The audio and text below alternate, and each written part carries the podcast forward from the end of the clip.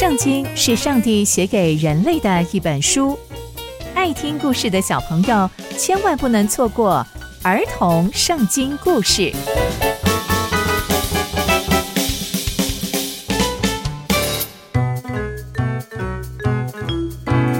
各位亲爱的大朋友、小朋友们，大家好，我是佩珊姐姐。小朋友们，今天佩珊姐姐要跟大家分享的故事是所罗门王想要新建圣殿。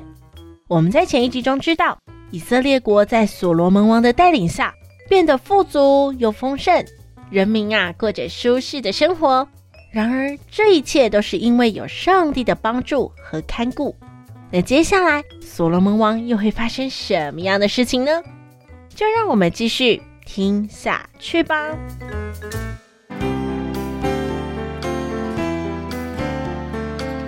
所罗门王在统治以色列国的期间，以色列国有一个好邻居，这好邻居呢叫做推罗。推罗王希兰听见了以色列人高立了所罗门王，接续他父亲继续做王。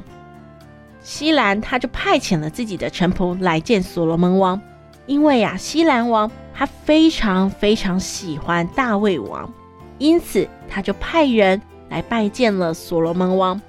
所罗门王看见了西兰王派人来见他之后，他也派遣了人去见推罗王希兰。他就跟他说：“王你好，你知道我的父亲大卫为了四周的战事，在上帝使敌人伏在他脚下之前，他不能为上帝建造殿宇。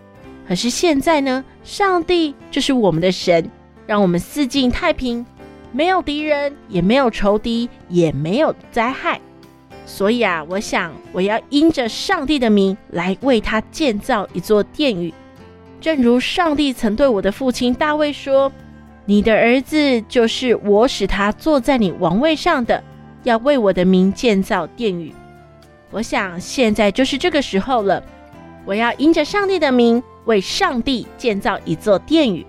现在有一件事情想要请你帮忙，就是要请你命令人从黎巴嫩。为我砍伐香柏木，这香柏木呢，我是要用来建造殿宇的。我的仆人跟你的仆人可以一起工作。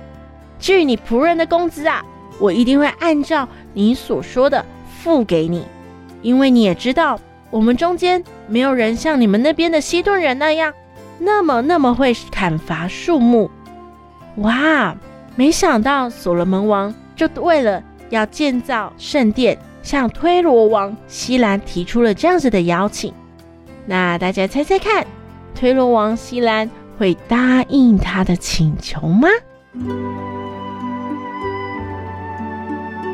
从今天的故事，我们可以知道，所罗门王想要为上帝建造圣殿，然而刚好推罗王希兰派人来访，这也给所罗门王一个想法是，想要和推罗王一起合作建造上帝的圣殿。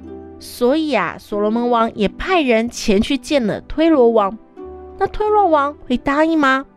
虽然呐、他和大卫王是老朋友，但这也并不代表他一定会答应要帮助所罗门王。而所罗门王的政治势力那么那么样的庞大，那万一推罗王不答应，那所罗门王会不会让这件事情变成一场灾难呢？接下来又会发生什么样的事情呢？佩珊姐姐分享的故事都在圣经里面哦，期待我们继续聆听上帝的故事。我们下次见喽，拜拜。